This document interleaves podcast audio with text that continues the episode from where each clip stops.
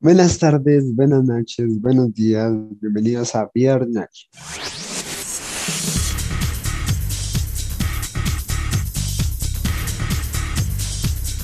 El día de hoy estamos con mi compañero Tomás Puentes haciendo uno de los capítulos más, más esperados por muchos de los oyentes desde el inicio. Pero bueno, Tomás, ¿cómo estás? Eh, la verdad es que creo que este episodio probablemente va a ser de los más recordados, yo diría, de toda la temporada, porque, es decir, es un tema que yo creo que muchos están esperando que por fin como que ya habláramos un poco de ello, porque literalmente como que en algunos episodios sí como que hablamos poquito, poquito, pero ahora sí nos vamos a extender un poco más. Pero bueno, entonces vamos a empezar. Tú quieres el, el que sabe bien la dinámica, pues que la hizo, porque además fue el que hizo la dinámica de todo. Entonces, pues, ¿cómo, vamos a, cómo va a ser el podcast de hoy, Tomás? Es que, a ver, eh, literalmente cuando, cuando empezamos a organizar la lista de episodios, pues, eh, pues yo había querido como que a, un episodio dedicado como que al colegio. A propósito, pues, eh, ya volvimos al colegio ojalá que digamos que de aquí a septiembre, que más o menos es donde tenemos pensado que se acabe esta temporada en podcast, que de aquí a septiembre pues podamos seguir con la normalidad y seguir subiendo los episodios como y seguir grabando con la normalidad que los, los como lo estábamos llevando antes de volver al colegio. Em, entonces digamos que este espacio va a ser más para pues digamos que no sé si debatir pero sí como que medio charlar acerca de las cosas buenas y malas que que pensamos acerca del colegio. Y cuando me refiero al colegio pues lo hablamos de manera general pero también como que combinando un poco con con situaciones específicas que de pronto se hayan pasado. Entonces hablaremos de las instituciones educativas en general y también digamos que cosas que de pronto nos hayan pasado a lo largo de nuestra vida académica así que va a estar bien interesante. Aparte que em, para la gente que de pronto no nos vio mucho por redes y todo eso, pues estuvimos lanzando una, dinámica en la cual la gente, es decir, toda la gente que seguramente nos está escuchando, podía mandar mensajes, mensajes de voz, mensajes escritos, anónimos, em, o bien si se quería decir el nombre, em, dando pues la opinión acerca de qué les parecía pues en colegio en general, puntos buenos y puntos malos. Eh, pero digamos que eso es lo que hemos, o sea, yo creo que primero sería bueno que como que nos expresáramos nosotros dos al respecto. Y ya después como que pasar en tema de los mensajes y todo eso y como que debatir un poco. Porque, eh, pues digamos que en propósito sería como hacer una parte 2, ¿no? Si vemos que, digamos que este episodio es muy apoyado y si vemos que como que la, ustedes animan a mandar más mensajes, pues podemos hacer una parte 2. Mm, puede ser, puede ser. Y sobrevivimos a la primera parte. Sí, literal. Yo creo que sí. Es que para que se hagan una idea, este episodio, o sea, Juan y yo estuvimos pensando mucho de qué manera hacerlo, o ya ni siquiera eso de qué manera hacerlo, sino si hacerlo o no. Porque pues digamos que, a ver, para nadie es un secreto que nosotros pues actualmente seguimos estudiando. Ya es nuestro último año académico y pues evidentemente eh, pues... Ya debemos pasar. Exacto. El sentido es que hay que ser conscientes de que hay que medir nuestros comentarios siempre y que creo que mm, al fin y al cabo, eso se lo dije a Juan y lo digo a todas las personas que nos están escuchando, creo que en propósito más allá de pronto de decir, de dar feedback, que al fin y al cabo pues lo vamos a dar evidentemente, pero en punto también es como que dejar un mensaje, ¿no? Que evidentemente hay cosas que hay que mejorar del sistema educativo, pero también hay cosas buenas. Nosotros no nos enfocamos al 100% a simplemente criticar y a decir lo malo. Porque pues si, si nos enfocamos en eso el episodio, pues es decir, sería pues más de lo mismo, me, hago entender, porque pues al fin y al cabo creo que para nadie es un secreto que evidentemente los estudiantes a lo largo de su vida académica siempre van a, van a tener como inconvenientes o cosas que no les guste. Em, entonces pues queremos como que también dar un mensaje y como que también mostrar el otro lado de la, la otra cara de la moneda. Entonces pues Creo que nada más por ese lado. Y, y como digo, al fin y al cabo, sabemos que este episodio, pues, no, no sé si polémico, yo no creo que sea polémico, pero sí creo que va, va a dar de qué hablar. Entonces, pues, esperemos que les guste un montón y, Y a ver, yo me gustaría que habláramos como que cómo fue nuestros inicios en, digamos que toda nuestra parte académica. No sé si quieres que empiece yo o si quieres empezar tú. Mm, yo quiero empezar, pues bueno, eh, desde chiquito me acuerdo que pues, yo estaba en jardín, pues no tan chiquito, pero sí tuve ese proceso de jardín, colegio, ¿sabes? Porque hay gente que no, hay gente que una entra a transición, pues yo sí me acuerdo que siempre tuve ese jardín. Y pues, déjame decir la primera crítica que me parece muy raro.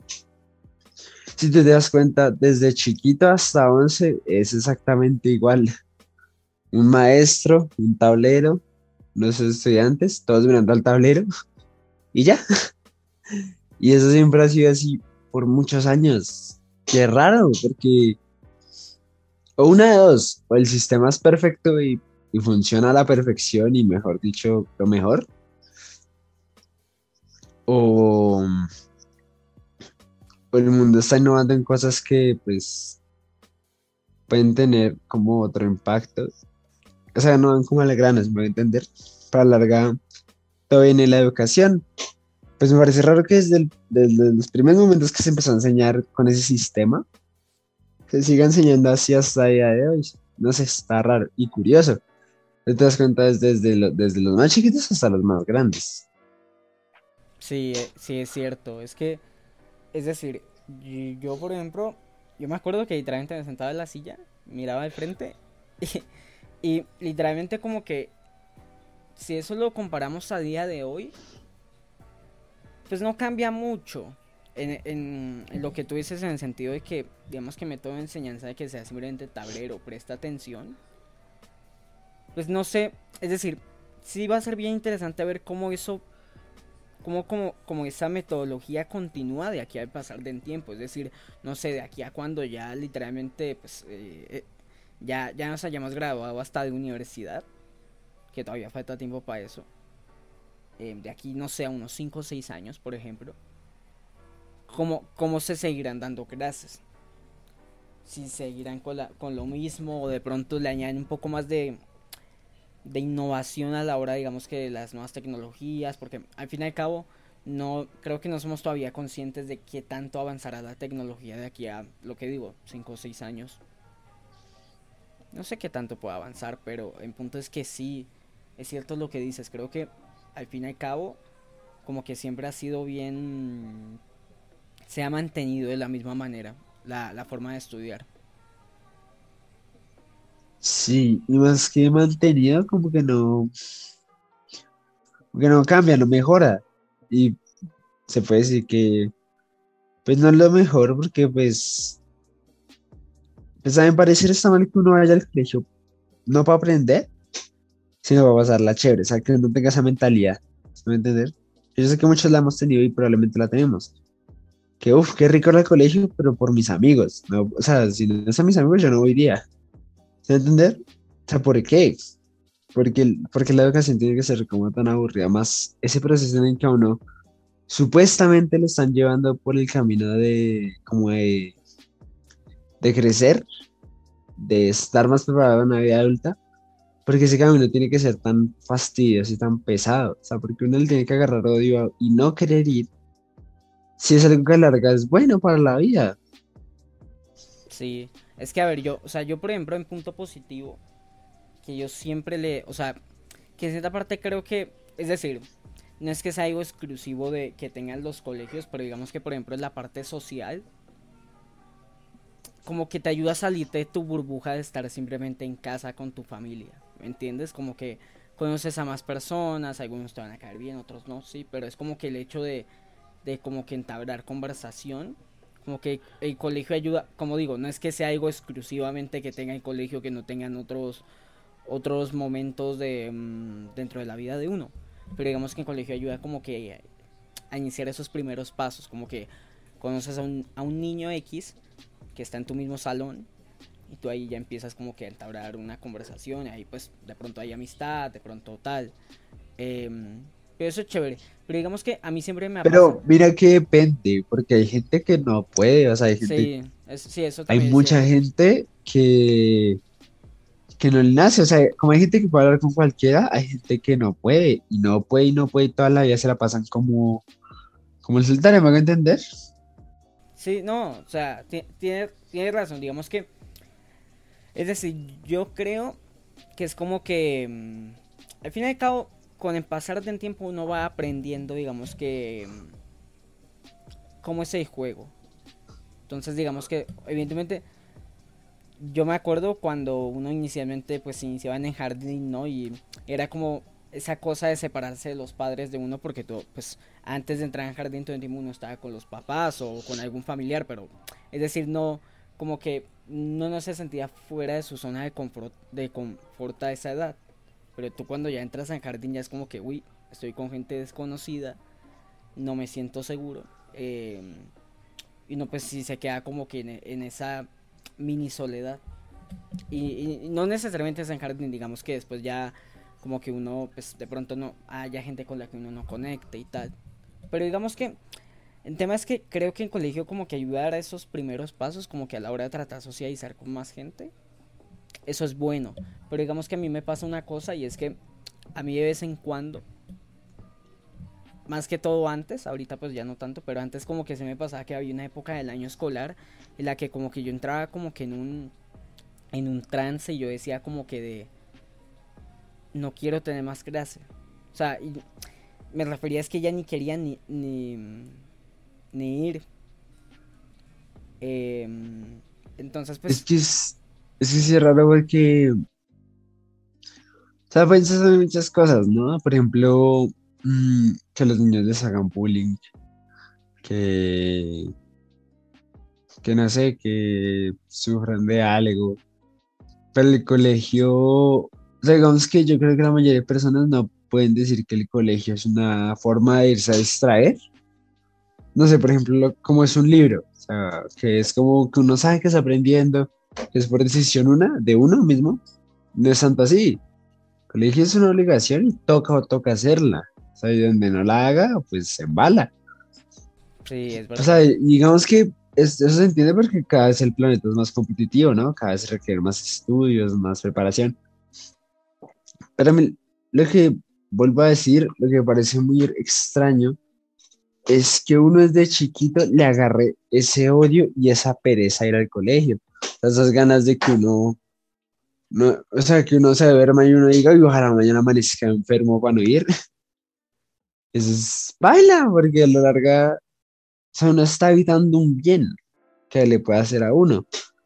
Pero es como esa misma pesadez, que tal vez lo hemos hablado en algunos podcasts, esa obligación de ir y estar sentado y hacer filas y el uniforme.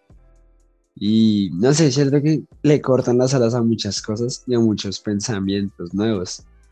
Porque a la larga, hay, en cierta manera nos están enseñando que todos somos iguales y todos debemos andar casi al mismo tiempo. si no andamos al mismo tiempo, paila.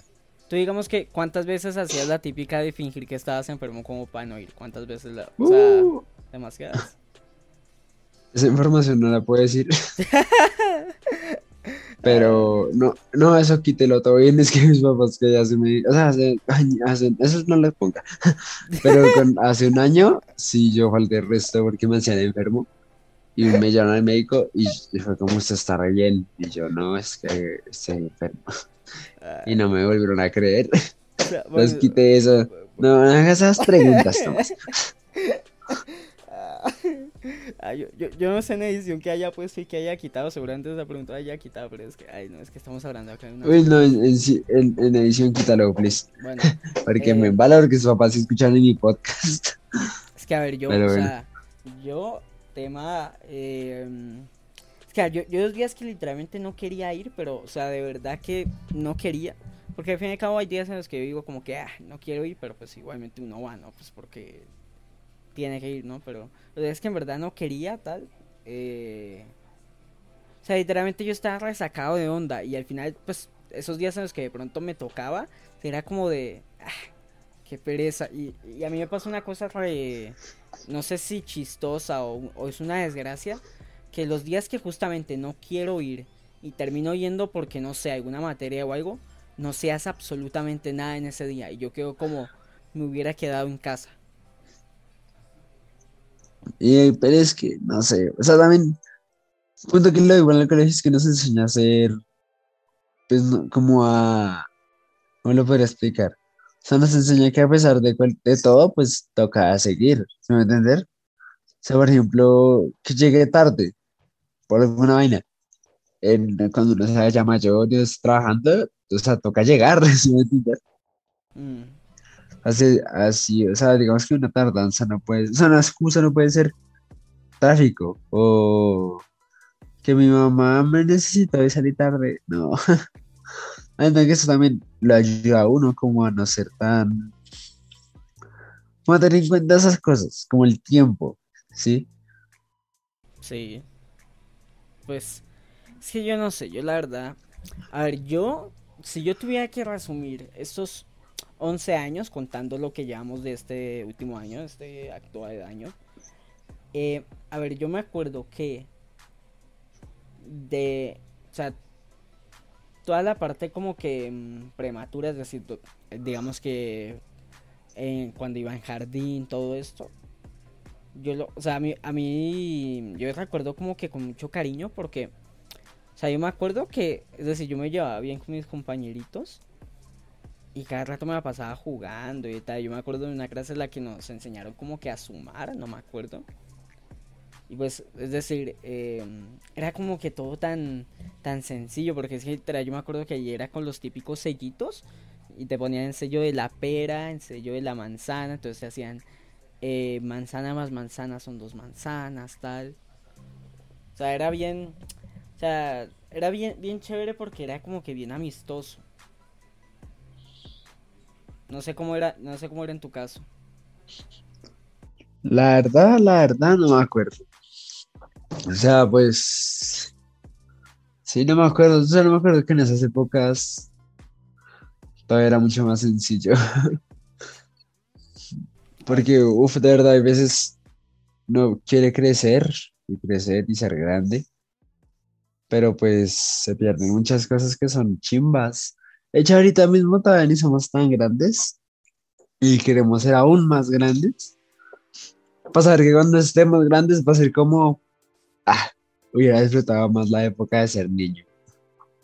Pero es que, ¿sabes? Yo, o sea, yo por ejemplo, hay algo que entendí mucho con el tema de la pandemia y creo que ya lo he dicho varias veces en el podcast. Pero como que con la pandemia yo entendí que si yo quería, si yo quería como que tener una estabilidad dentro de mí, tenía que combinar lo que me hacía feliz con mi propia, pro- con mi propia progresión. Entonces, ¿qué pasa? Digamos que yo siempre, o sea, yo toda mi infancia, o sea, infancia me refiero pues cuando yo era más chico, ¿no? Que al fin y al cabo pues tengo 17 años, tampoco acá vengamos a, a decir que pues llevamos muchos años, no, pues digamos que cuando yo era más chiquito, pues yo me acuerdo ver caricaturas, tal, em, televisión, pues veía lo, que había. Y digamos que yo con la pandemia entendí que yo me estaba mamando tanto de colegio porque precisamente dejé de lado todo eso, todo eso que también me entretenía. Mientras yo, pues, eh, mientras, por ejemplo, yo antes en el colegio, cuando yo estaba, no sé, en primero de primaria, no sé, por ejemplo, yo me acuerdo que yo llegaba del colegio y yo llegaba a mi casa a ver televisión o no sé, hacer, ver videos de YouTube de lo que me gustaba en ese, en ese tiempo. Y todo eso me distraía, pero en el sentido de que me entretenía. No era que, no era que yo dejaba de lado las tareas, no, sino que era algo adicional que me, me ayudaba como que a, a tener como que un poco más de variedad de las cosas que yo hacía. Y en la pandemia yo entendí que yo tenía que volver a hacer eso porque al fin y al cabo tú vas avanzando de grado y tú vas pues teniendo más responsabilidades, más cosas que tienes que hacer. Y pues al fin y al cabo uno también tiene que pues distraerse, que hacer cosas que a uno también le gusten, que lo hagan feliz a uno. Y yo estaba como que tan metido en el colegio porque como, como digo, al fin y al cabo, esto no se trata de ser un vago y de no, no hacer las cosas, sino pues de, de, de, de- tener un buen rendimiento académico. Entonces yo como que la pandemia entendí, entendí que no podía seguir así.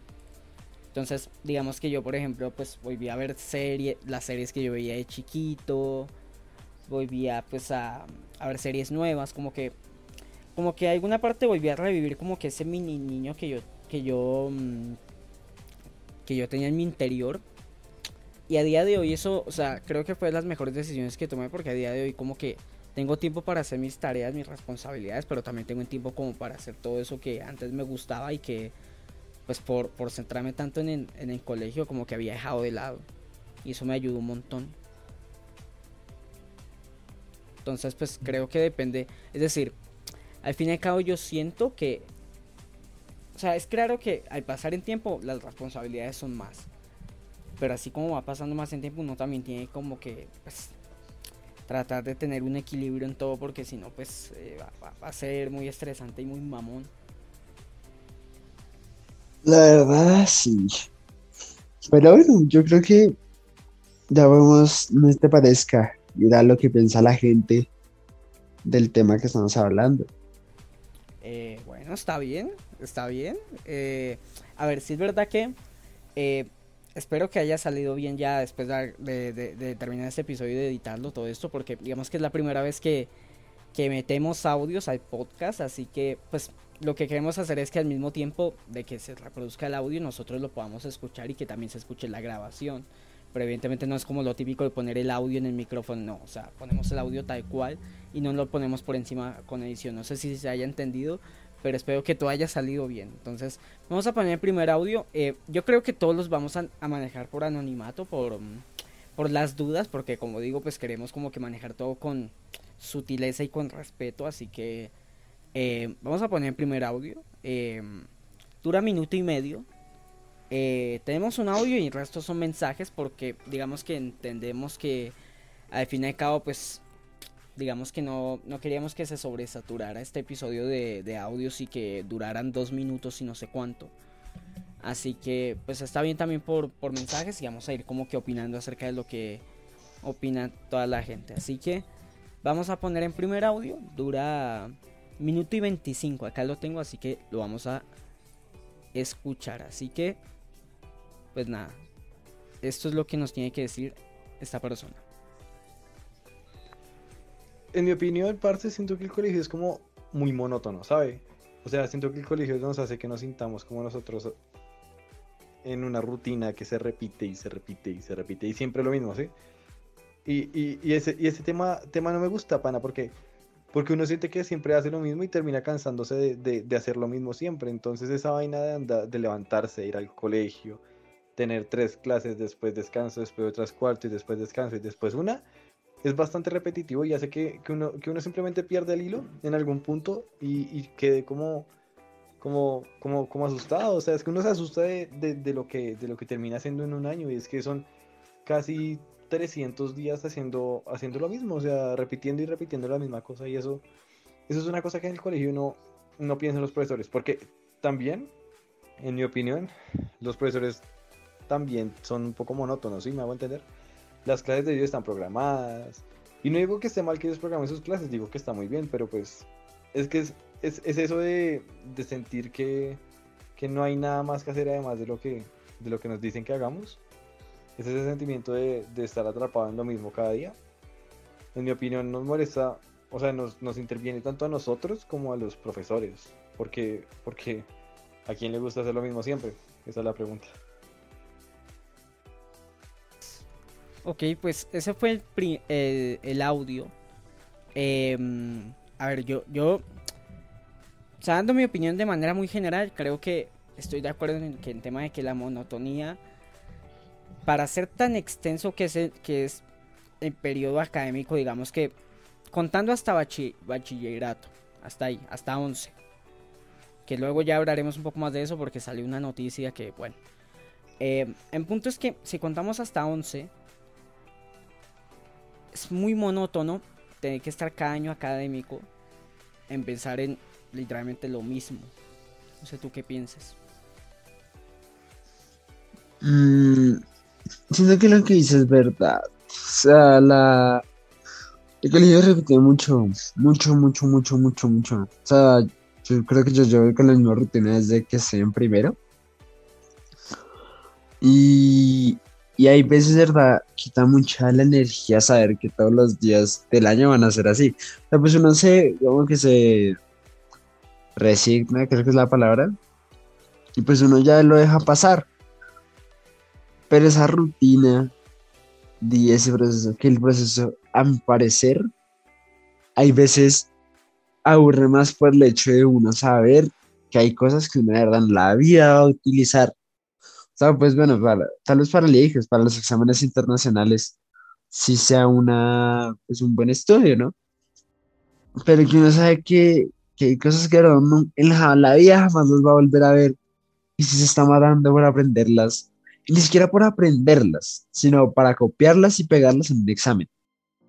Entonces, pues, es no sé, o sea, personalmente siento que hay veces eso me, como que me baja mucho los ánimos, saber que todo lo que está haciendo termina en un examen y de ahí para adelante, pues, no sé, o sea, ni se va a recordar, ni se va a volver a importar, va a ser re X. Sí, es verdad, es que, es que, que, que el objetivo principal sea simplemente sacar una buena nota, no sé, en un quiz, en un examen, o sea, que todo lleve a eso como que sí, o sea, ¿qué sentido está en aprender? O sea, al fin y al cabo, es decir, para nadie es un secreto que la mayoría de temas eh, realmente eh, a uno se le olvidan. Es decir, yo por ejemplo, hay varios temas de, no sé, de por ejemplo, eh, biología, química, que realmente pues no, no recuerdo que, que me hayan dictado hace probablemente dos años o algo así. O sea, eso que dicen, ¿cómo se acuerdan cuando en octavo y uno... Sí, sí, sí. En octavo. Sí, em, bueno, aprovechando, em, digamos que vamos a dejar de lado un poco como que todos los audios que os mandaran, ya vamos a continuar con, con, con los audios, pero hay una cosa em, que te quería, digamos que yo quería poner sobre la mesa, que fue una polémica que tiene que ver con todo este tema de, de los exámenes, de las notas del colegio. que fue una polémica que pasó hace pues relativamente poco. Igual relativamente porque ya fue como hace como dos, tres semanas, pero eh, lo quiero poner a colación porque creo que es un tema bien interesante. Eh, voy a poner un poco en contexto tanto a Juan como a toda la gente que nos está escuchando. Eh, pero por favor. Básicamente, em, digamos que hay un podcast bien conocido que es The White Project, ¿no? Que es un podcast em, que hace Jordi White, que es un youtuber em, bien conocido, que pues tiene su podcast, ¿no? Y entre en podcast dijo algo que, eh, que fue, o sea, que causó mucha polémica, ¿no? Y pues digamos que quiero saber tu opinión porque yo digamos que tengo, o sea, es decir, tengo muchas, muchos pensamientos al respecto y como que hay cosas que medio se contradicen dentro de mi propio pensamiento. Entonces quiero saber tú exactamente qué piensas. Voy a poner el audio. Em, han hecho el resto de TikToks al respecto, un montón de clips, eh, opiniones en Twitter, fue literalmente trending topic. Así que pues nada, vamos a básicamente em, poner el audio. A ver qué tal sale.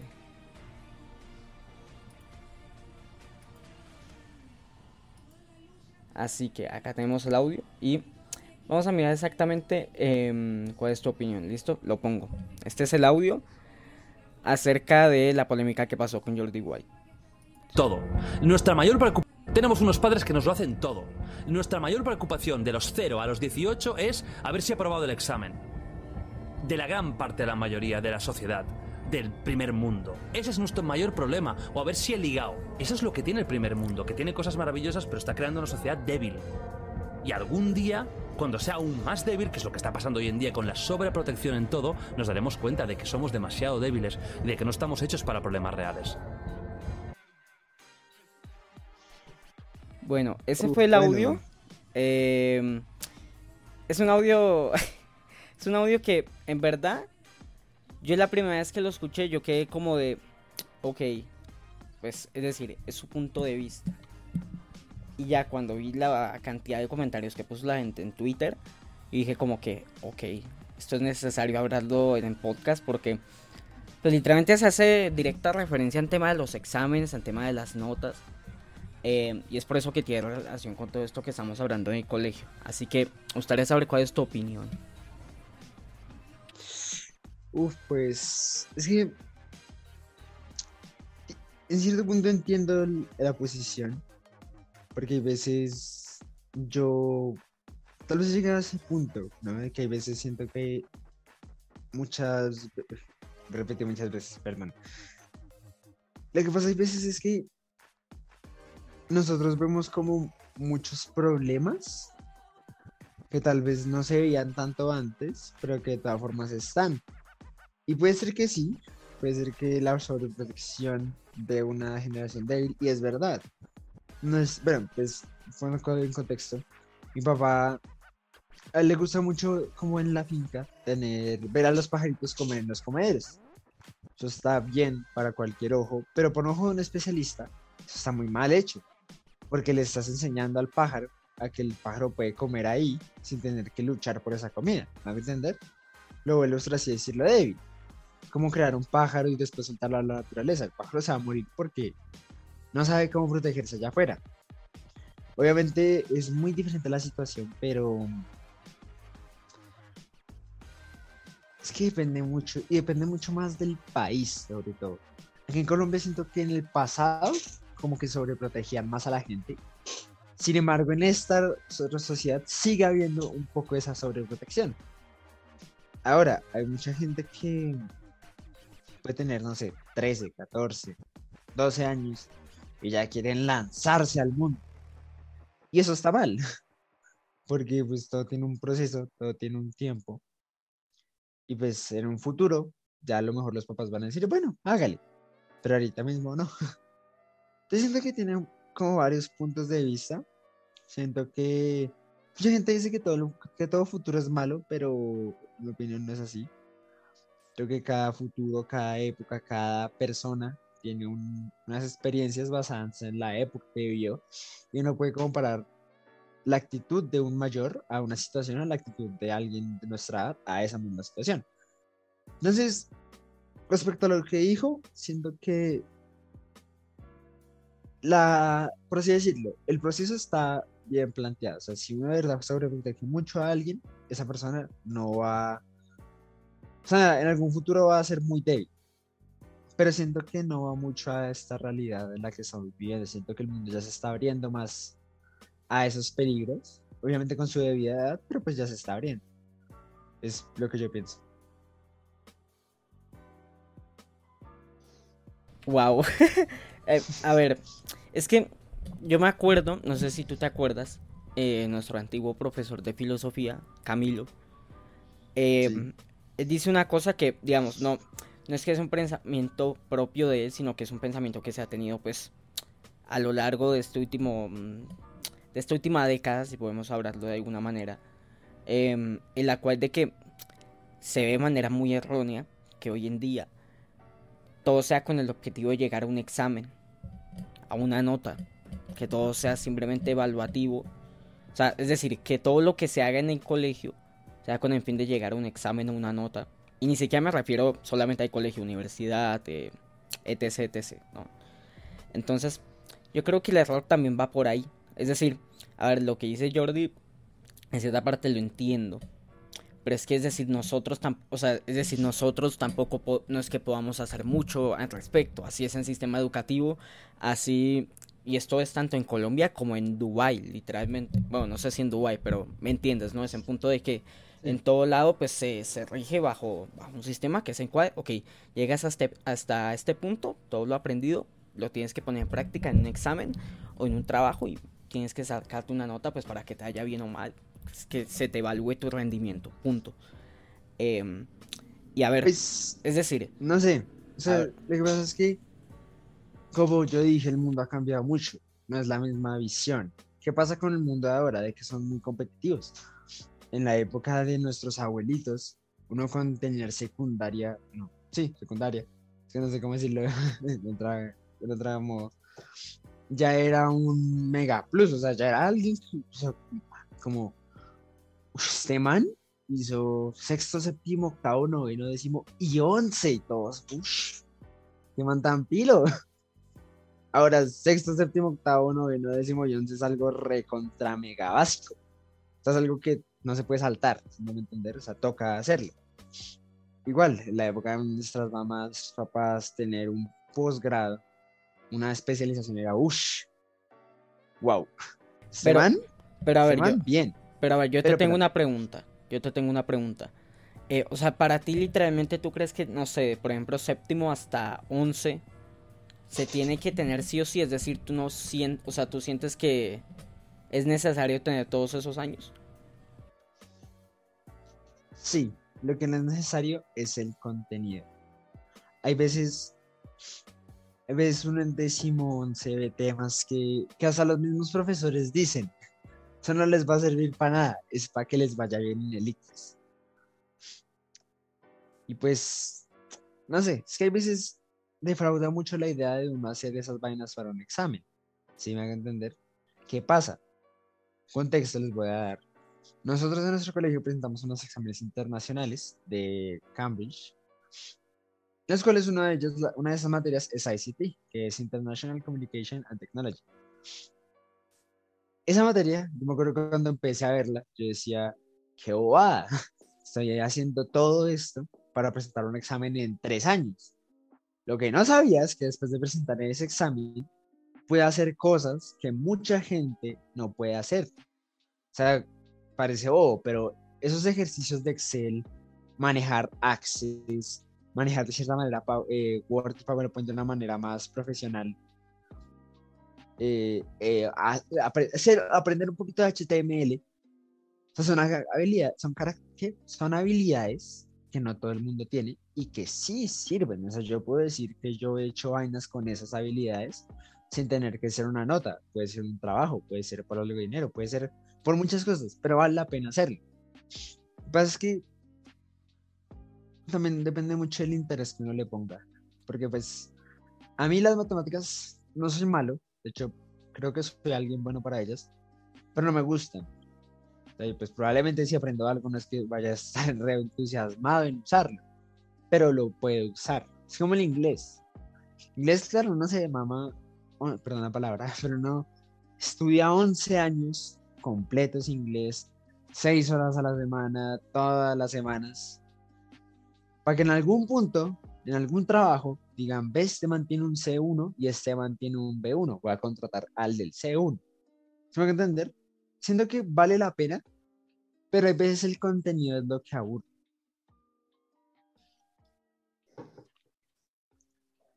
Ok, es que, a ver, yo, o sea, yo difiero en el tema de, o sea, yo difiero tanto en, es decir, estoy de acuerdo contigo en el tema de contenido, es que no sé, hay muchas cosas que yo como que en realidad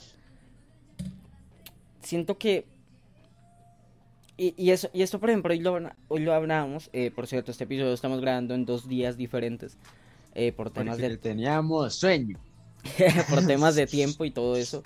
Y justamente hoy em, tuvimos, yo tuve una clase con Oscar, con nuestro profesor de español, y hablábamos precisamente de que está también una posición que es que el colegio debería, en cierta parte se debería dirigir a realmente sacar, desarrollar en potencial, en verdadero potencial de las personas. Es decir, si tú eres bueno, no sé, en matemáticas, un ejemplo, si tú eres bueno en matemáticas, pues desarrolla ese potencial, con eso pues puedes ser mejor persona, digamos que en esa parte académica refiriéndose a matemáticas, ¿no? Entonces, si nos vamos por ejemplo a esa lógica, o ni siquiera a ese punto de vista, digamos que un poco en general, yo sí pienso que, em, que sin ir más allá, por ejemplo, lo, lo, el tiempo que yo te puse, séptimo a once, creo que ese tiempo se puede, eh, ¿cómo decir? Se podría simplificar realmente. Creo que, por ejemplo, yo, yo realmente, en mi experiencia personal, yo siento que, por ejemplo, en noveno, noveno y yo diría que alguna parte de décimo de pronto, por ejemplo, no siento que haya aprendido realmente demasiado en comparación a otros años. Y digo, no, no es culpa de, mm, de los profesores ni nada por el estilo, sino que simplemente, pues, oye, no, o sea, las temáticas que se vieron yo no sentí que, mm, que haya aprendido, o sea, que haya visto nuevos temas o que realmente, no sé, simplemente era algo más como para afianzar conocimiento, pero para eso estaban los otros años, ¿no? Eh, entonces siento que en tiempo se puede simplificar. Ahora, en la parte de contenido, eh, yo sí pienso que, a ver, es decir, las bases tienen que haber, es decir, tú tienes que saber un poco de todo al fin y al cabo, ¿no? Porque eh, es cultura general, no, no, no podemos obviar eso. Pero mm, ya saliéndonos de esa base, hay muchos temas que creo que son innecesarios, teniendo en cuenta, por ejemplo, en punto de vista que te dije ahorita, de, desarrollar en potencial de las personas. Si yo, por ejemplo, yo quiero ser el día de mañana un biólogo, pues a mí es que me va a servir, no sé, algunos temas de, de por ejemplo, español, de pronto, pueden haber temas que no, que no vayan siempre al caso, o temas, no sé, de, de, otro tipo de materias que no tengan que ver necesariamente con la carrera que yo quiera estudiar. Que como digo, me sigue igualmente pareciendo necesario que todo el mundo tenga una base y una base bien construida, es decir, no, no una base de temas a los cuales de aquí a 10 años se te olvide. Porque eso es lo que últimamente la gente critica mucho, que literalmente por, por irnos a este sistema de literalmente querer calificar eh, en rendimiento de cada uno, pues teniendo en cuenta esto, eh, la mitad de los temas simplemente te los aprendes para ese examen, para ese trabajo, y ya después se te olvida. Y creo que creo que al uno querer tener una base, esa base tiene que ser una base que tú no te la sepas de memoria, pero que sí lo tengas bien claro. Con eso de aquí a pasar un tiempo, todos esos temas pues se te queden medianamente en la cabeza, por lo menos pues la, la síntesis o la idea principal de, de, de esa base. Me hago entender y me refiero a matemáticas, todos los idiomas que, que digamos que se estudien, ¿no? O sea, primera lengua, segunda lengua.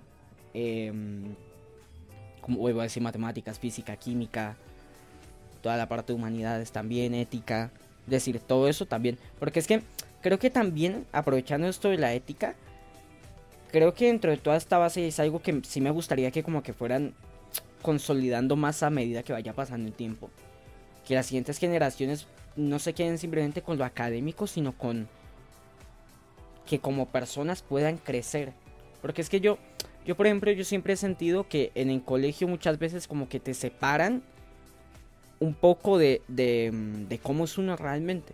Es decir, como que te sacan tu parte académica y dejan mucho de lado tu parte, como tu esencia, como tú eres real, realmente. Y literalmente yo a veces siento que a las personas las, las rigen para que literalmente simplemente sean estudiantes y ya está. Que digo, evidentemente se estudia y se hacen un montón de cosas que evidentemente necesitan de ese rol como estudiante. Pero también no, no, se puede dejar de lado la parte humana y la, y la parte um, mental y la esencia de uno. No sé qué piensas. Pues, lo que pasa es que... Voy a dar una cosa que yo vi en un documental. El documental, no me acuerdo muy bien el nombre, pero es algo que habla del sistema educativo. Explican muchas cosas, muchos fallos del sistema educativo, pero algo que más me quedó es que el sistema de educación que nosotros tenemos, pues primero se creó en Europa, pero se adoptó en Estados Unidos. ¿Por qué?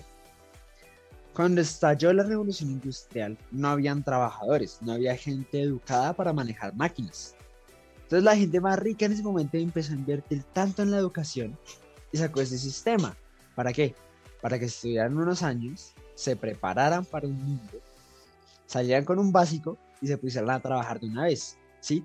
O sea, ahí ganaban mano de obra en esa pequeña inversión. Y tú te das cuenta, y a veces uno se, se estanca mucho pensando en que la vida de uno va a ser estudiar 11 años, estudiar otros 5 o 6 en la universidad y trabajar de ahí para hasta que uno se jubile o se muera. Mínimo unos 50 años.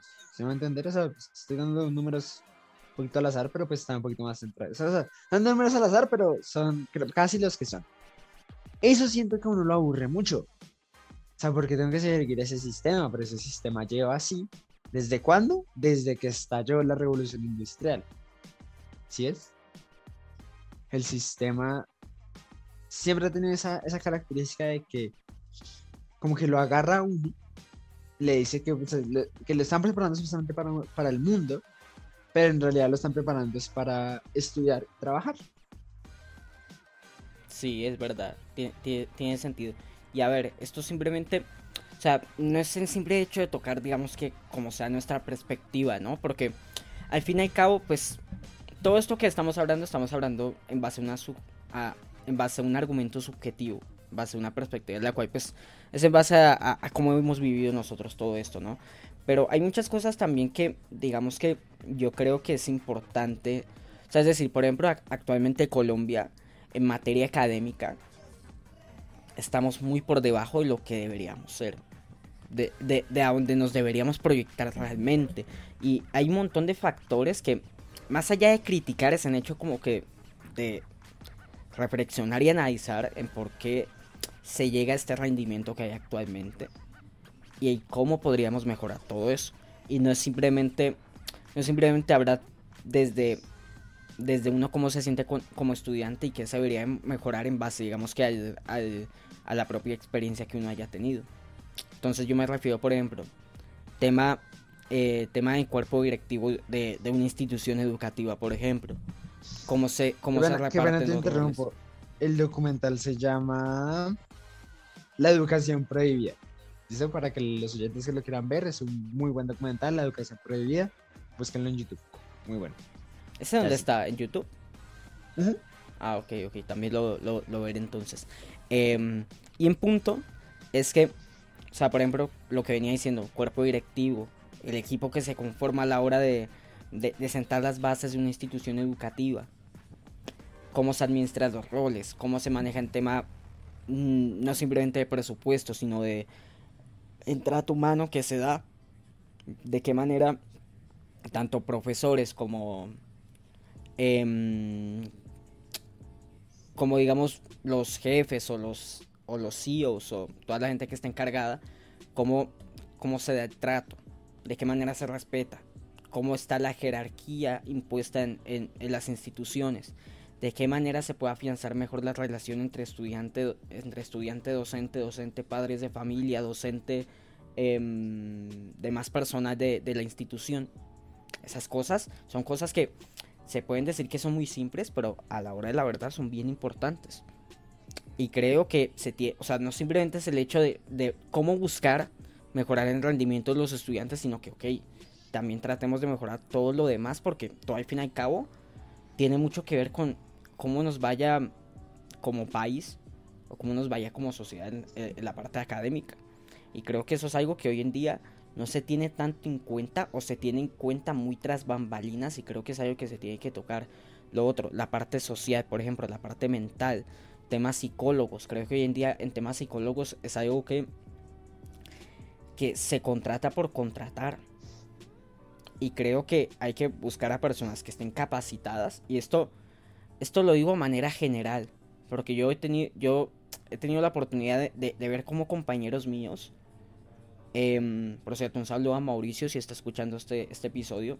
Porque, por ejemplo, está, está, está ganando experiencia siendo um, ayudante de psicología en, en, un hospital. En este momento no me acuerdo el nombre, ahorita lo voy a buscar. Y él, por ejemplo, me dice, desde, desde cómo ha sido ayudante en, en hospitales teniendo experiencia, eh, que hay muchas cosas que hay que mejorar. Yo creo que la parte um, referente a todo el sistema educativo, creo que eso es algo que se tiene que afianzar aún más. Es decir, está muy bien que haya apartado para psicología, pero es que creo que hay muchos elementos, sin ir más allá, en simple hecho de, tener confianza entre estudiante o, o, o, en simple equipo directivo. Un profesor que tenga un problema, querer hablarlo con un psicólogo, en simple hecho de tener esa confianza es algo que se tiene que, que, se tiene que evaluar. Porque hoy en Sí. día, porque hoy en día yo Perdón, veo a. ¿Sabes cuál es el verdadero problema que tenemos como colombianos? Es que nosotros no invertimos en la educación para, por así decirlo, hacerlo muy chistoso, pero ser nuestro propio jefe. Me voy a explicar. Nosotros tenemos como que la idea de que si tenemos una grandiosa idea, tenemos que emigrar para que sea una buena idea, para que se pueda cumplir. O sea, acá en Colombia puede tener éxito, pero si queremos que tenga un impacto mundial, tenemos que movernos a otro país, ¿sí? Siento que hay veces nosotros, bueno, en general la educación debió haber sido enfocada, debemos haber despertado hace mucho tiempo y globalizarnos de una manera más rápida. Porque hasta ahorita estamos como agarrando ese vuelo, ¿sí? Hasta ahorita estamos estudiando nuevas cosas para traer al país. Porque si tú te das cuenta, el país siempre trae todo. O sea, nosotros no es que lo produzcamos acá y lo usamos acá. No. El país lo trae todo afuera y lo usamos acá. Entonces ese es el verdadero problema que nosotros hemos tenido siempre, que nosotros no hemos casi construido, o sea, desde que se globalizó el mundo, Colombia ha tratado de traer, como de no iniciar acá una idea y hacerlo acá nosotros, como colombianos. No sé qué piensas de esa idea, pero siento que a veces la educación se enfoca mucho más como a eso. Tal vez ahorita ya está como agarrando un poquito ese vuelo de globalizarse, de que Colombia crezca en ese, ese tipo de oportunidades. Pero es hasta ahorita y son cosas que se pueden haber hecho hace mucho tiempo. Sí, es verdad, es verdad. Pero es que, a ver, acá ya entra.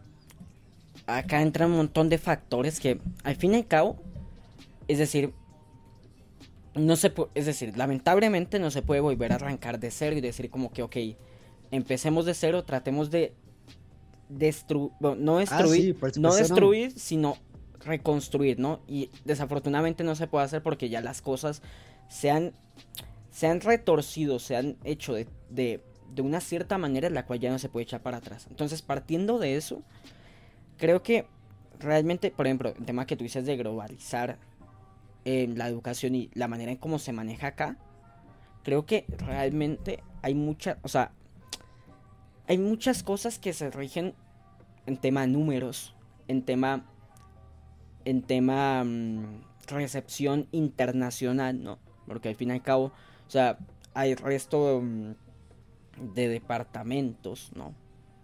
O departamentos o ciertos sectores dentro de la política en los cuales simplemente se rigen por lo que por lo que piensan otros países de uno sin saber exactamente el problema que hay en el país, ¿no?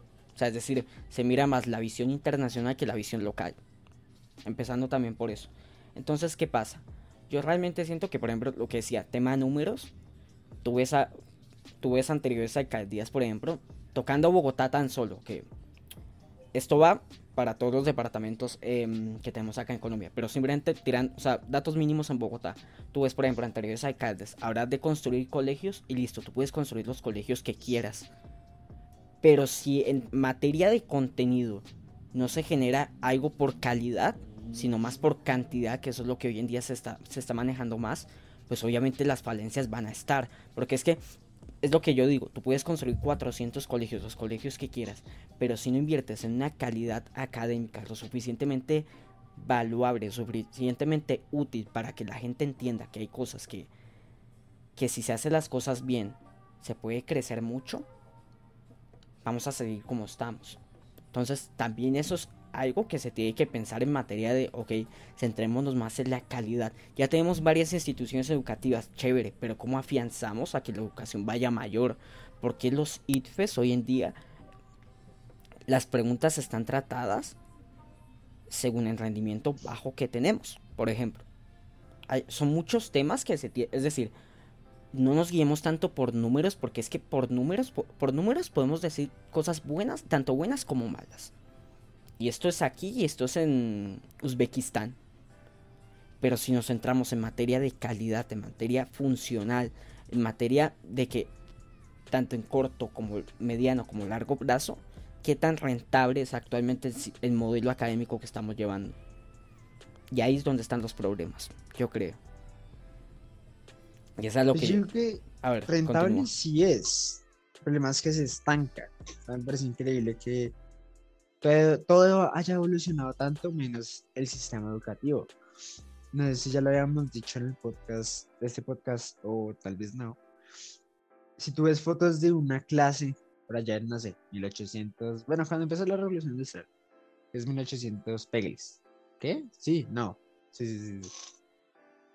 Creo, 1800 algo, estoy seguro que es en 1800 algo te vas a dar cuenta que los salones, la organización, como se edita es exactamente igual. Profesor adelante, 20, 10, 15 niños prestando la atención, todos con su puestico y su cuaderno para anotar. ¿Cómo es la educación ahora? Exactamente igual. Es exactamente igual. Y bueno, aquí hago. O sea, sé que cuando uno critica también tiene que proponer, ¿cierto? No, andar, no tengo ninguna idea cómo podría mejorarse ese sistema. ¿Sabes? Yo... Pero siento que hay gente que está educada y que podría intentar un nuevo sistema educativo, pero no lo hacen. ¿Por qué?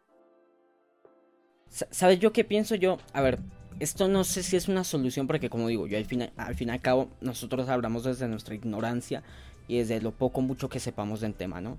Pero yo siempre he pensado que en tema del organigrama, y lo digo a manera general porque evidentemente cada institución puede manejar un organigrama, digamos que con puntos más específicos o, de manera diferente.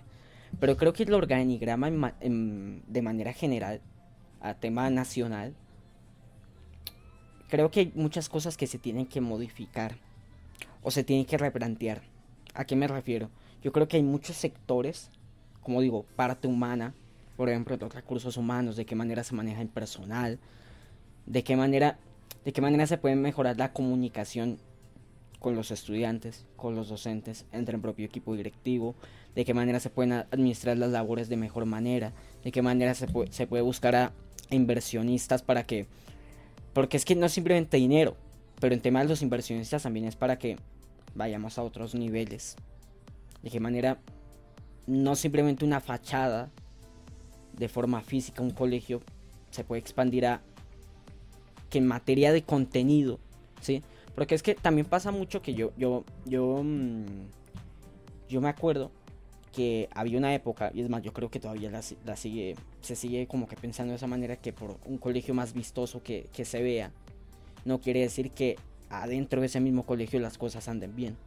Entonces, que entren inversionistas, que se busquen planes de estudio mucho más elaborados, en la cual la ruta académica no se rija necesariamente por notas, que no se rija necesariamente por si prestaste o no prestaste atención, que sea algo lo cual sea un, proceso mucho más em, ameno. Que eso es lo que hoy en día se, está perdiendo cada vez más. Hoy en día hay clases en las que te, te, te, em, te, sientas feliz y te sientas muy cómodo, como hay otras en las que no. En las que, es decir, uno, uno, uno también le... O sea, están dos partes. La parte en la que se le critica al estudiante y otra es la que se le critica al profesor o a la materia como tal. Y más allá de que uno u otro tenga razón, son cosas que se tienen que analizar y punto. Entonces todo esto va, va, va, mm, va en referencia a hacer un organigrama que, que cumpla con, las, con todas esas necesidades y que sea mucho más específico, que pueda atender todos los puntos posibles. Que listo, que hay inconveniente con el personal. Porque hoy en día hay, mm, pues ya, ya no pasan mucho, pero yo me acuerdo épocas en las cuales los colegios públicos y digo simplemente públicos por poner un ejemplo, porque puede pasar en cualquier institución, ¿no? Pero los colegios públicos, yo me acuerdo que literalmente em, había conflictos con, los profesores por temas monetarios o, temas de convivencia. Lo mismo con, con, equipo directivo, con personas de servicio, ¿sí? Lo mismo con, con temas que ya son externos, que no, ni siquiera van con, la parte académica. Por ejemplo, armar un buen equipo de, em, de transporte para todo el personal del colegio. Em, tema de salubridad, tema de armar un equipo que pueda ayudar cuando un estudiante esté enfermo, cuando alguien esté enfermo. Son cosas que ah, ni siquiera es por tema presupuestal, porque al fin y al cabo hay que ser conscientes que mm, hay muchas instituciones que no cuentan con un presupuesto suficientemente amplio como para hacer todo esto que estoy diciendo, para hacer un organigrama súper amplio. Pero son cosas que se tienen que empezar a evaluar y si se pueden hacer a, a medida que haya pasado en tiempo cambios, pues todo va a ir a mejor, ¿no?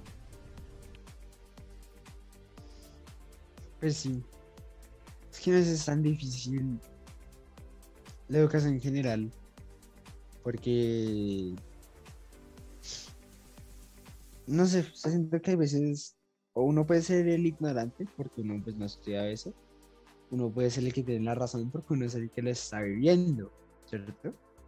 Según es el que está siendo parte del sistema ahorita, como principal eh, personaje, por así decirlo. Entonces, pues la verdad no sé, es que es muy rara la educación. Claro, igualmente, o sea, todo esto que estamos hablando es con el objetivo de que de mejorar, más no de criticar. Me hago entender porque yo realmente siento que uno cuando tiene esta clase de conversaciones a uno dice, no, es que uno critica mucho, uno, más allá de que uno tenga unos argumentos, pero eh, yo siempre, dice, siempre dicen que esto es la forma de criticar y simplemente ver lo malo. y las cosas no son necesariamente así. Yo hay un montón de cosas, y esto lo dijimos al principio de este episodio, em, hay un montón de cosas positivas que uno como persona lo, uno tiene que retribuir y uno tiene que agradecer. Pero también hay cosas que hay que mejorar. Y por, su, o sea, por supuesto que de aquí, como digo, ahorita estamos en 11 nosotros dos, que es el último año académico, pues actualmente, pues cuando se está subiendo este episodio, ¿no? Que esto era lo que decíamos antes, que está la propuesta de que se quiera hacer grado 12 eh, de manera general. Entonces, lo hablamos desde nuestra perspectiva, desde la actualidad, ¿no? Cuando ya terminemos este año, pues ya se podrá hacer un balance, pues ya súper general, ya concluido acerca de esta etapa del colegio, ¿no? Pero de lo que llamamos hasta el momento hay cosas que hay que valorar porque evidentemente al fin y al cabo esto es un proceso que nos hace crecer. Lo bueno y lo malo nos hace crecer. Y nos hace, y nos hace generar interrogantes a partir de, del conocimiento y a partir de todo lo que vamos aprendiendo a medida que va pasando el proceso. Y esas son cosas que hay que valorar al fin y al cabo. Porque si no existiera en colegio, si no existiera el modelo que está actualmente, pues no tendríamos estas cosas tan tan buenas que nos hacen crecer. Pero así como hay cosas buenas, hay cosas que hay que mejorar. Ya eso es a lo que, vamos. A veces el colegio solamente sirve para contenido, ¿no? Pero a veces siento que también nos enseña a tratar con las personas, a trabajar en equipo. Siento que son vainas que puede decir cualquier profesor y todo como de... Oh, no, muchachos, el colegio sí sirve. Pero fuera de, fuera de pues, chiste, hay veces que el colegio llega, lo ayuda tanto a uno como a relacionarse con las personas, que uno llega a cualquier parte nueva y ya no necesita conocer a esa persona para empezar a hablar, más que entender. Sé que también es una cosa buena que tiene el colegio, es que sí o sí uno tiene que hablar con alguien. Entonces, hay un punto positivo.